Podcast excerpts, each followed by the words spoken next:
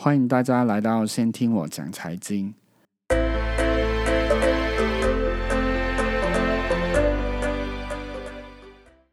本节目所提供的资料和内容只供参考，各位在进行任何投资之前，应知行分析，考虑自己能承受风险程度，为自己投资带来的盈亏负责。在这个节目里面，我会讲一些包括创业、理财观念，或者是银行里面才知道的事情。也很多人都会问我，例如说创业前的他要准备个什么？或者是理财上面正确的观念是什么？也很多人在问。比较特别是，之前有一个呃日本的朋友问我，到底有钱的思维是什么？他问完以后，我其实真的有思考一下，我认识的有钱，他到底在理财或是做决定的时候有什么不一样的地方？我觉得这个也可以分享给大家听。当然，好像这一集的重点就是加密货币嘛，我不会每一集都讲加密货币，只有在第一集，因为我觉得从我现在在做的或是我的专业，我最有兴趣的东西介绍开始。在讲这个这一集的重点之前，我觉得也要介绍一下我的背景。其实我从高中的时候就开始接触经济学，我就非常有兴趣。啊，那时候我只记得我还会写一些。经济的文章，用经济的理论角度去分析一下社会状况，然后寄给报纸。因为我觉得那时候很天真，就觉得，哎，报纸它如果有登我的文章，一定会给我钱吧？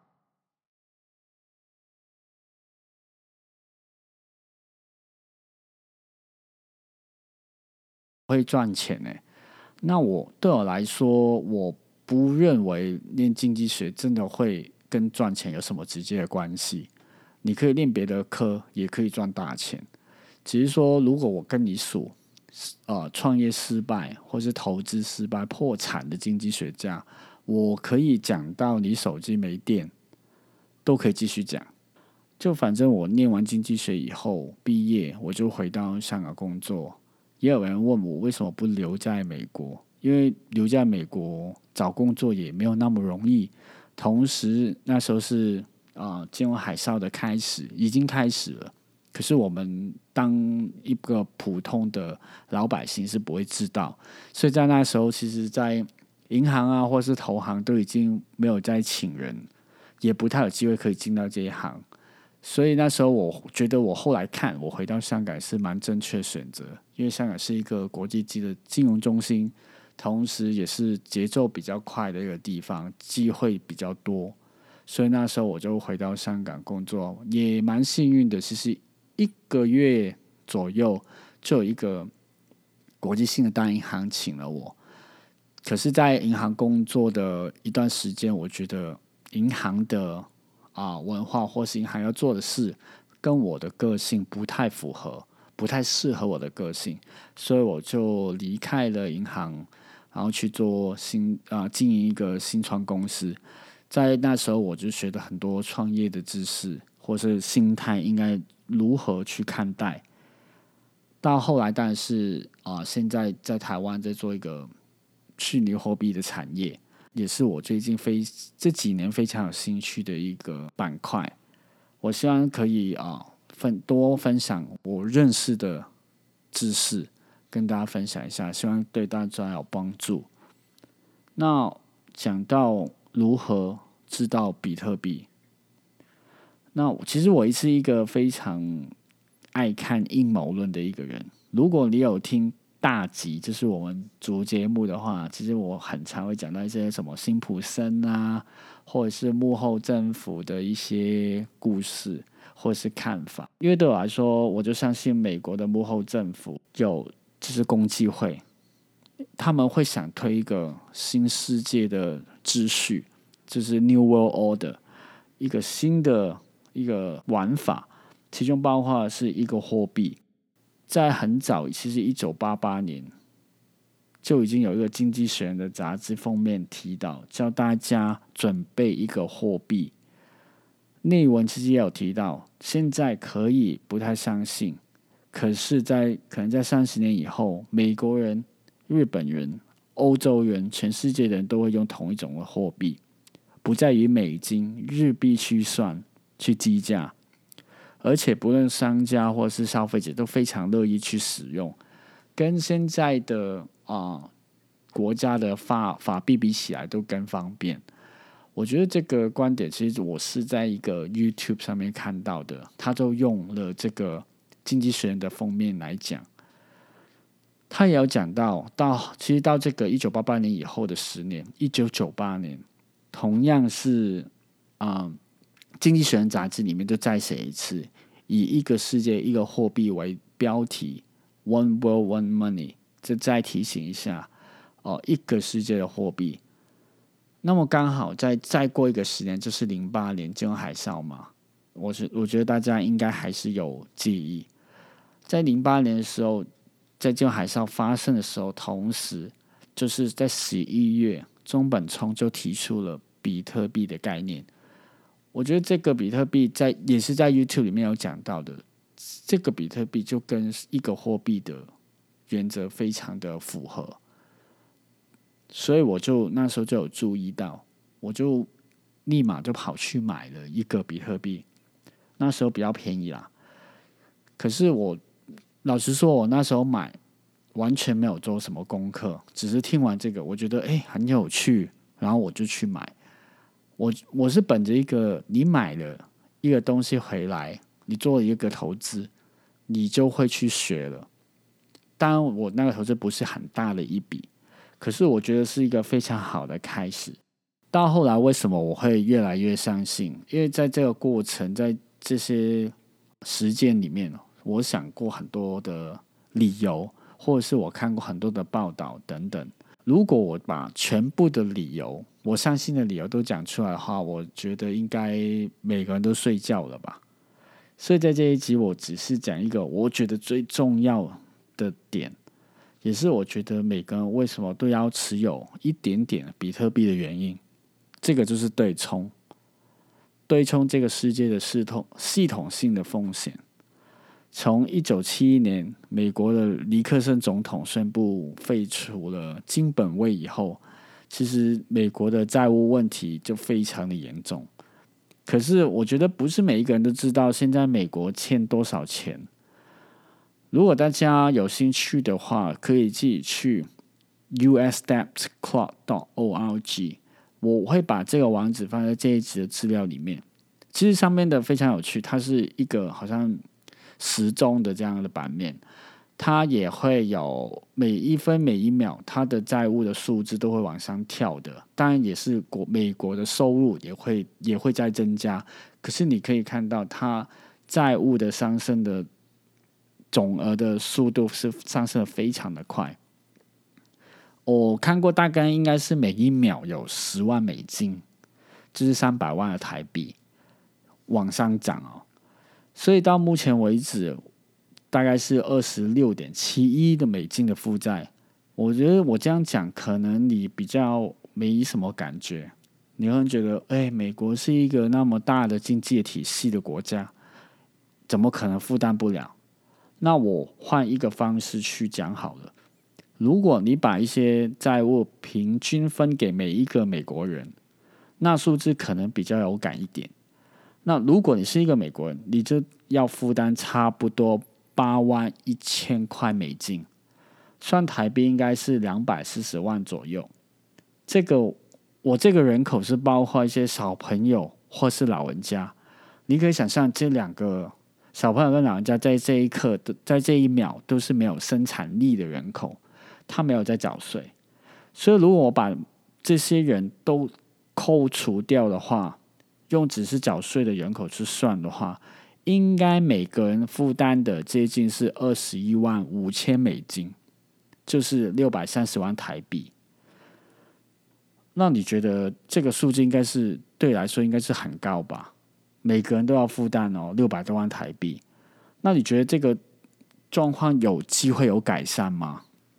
在美国的债务问题是越来越严重，以前经济的危机是。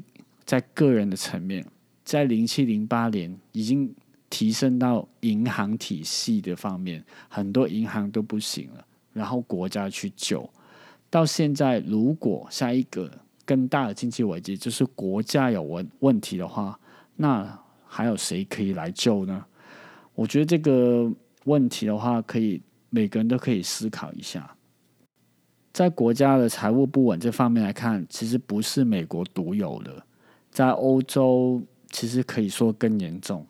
甚至在五月的时候，我看过非常传奇的一个对冲基金经理索罗斯，他就有提议过美啊欧洲可以开一些永续的债券。一般国家的债券是有年期嘛？就像啊一年、三年、五年、十年，或是二十年，有一些可能到五十年。可是他现在在讲的是永续的债券的意思，就是说没有期限的，就没有到期。